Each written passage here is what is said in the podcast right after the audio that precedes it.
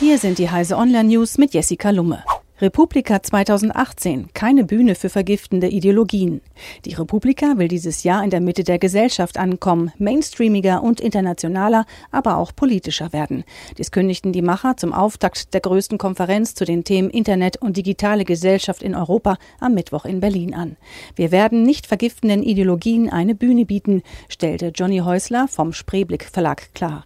Die rote Linie verlaufe da, wo Menschenrechte in Frage gestellt oder historische Fakten umgedeutet angedeutet würden.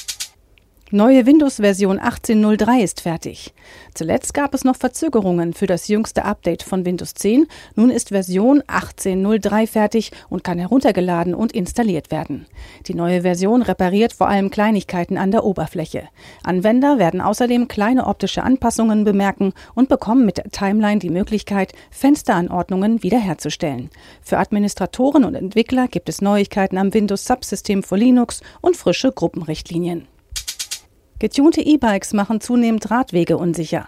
Die Bauteile sind klein und fallen oft kaum auf, die Wirkung aber ist beachtlich. Mit Bausätzen zum Tuning von E-Bikes kann das Tempolimit von 25 Stundenkilometern überwunden werden und die Räder gewinnen tüchtig an Schwung. Unversichert und ohne Helm ist das flotte Fahren auf Radwegen so aber nicht mehr erlaubt.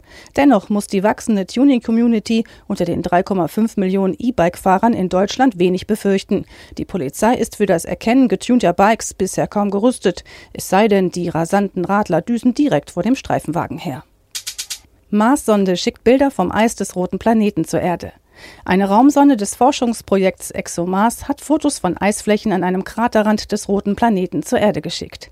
Auf einem der Bilder ist ein 40 Kilometer langer Abschnitt eines Einschlagkraters auf der Nordhalbkugel zu sehen, wie die Europäische Weltraumorganisation ESA mitteilte. Die Fotos seien die ersten Bilder überhaupt aus der neuen Umlaufbahn der Sonde in 400 Kilometer Höhe über dem Mars. Diese und alle weiteren aktuellen Nachrichten finden Sie auf heise.de.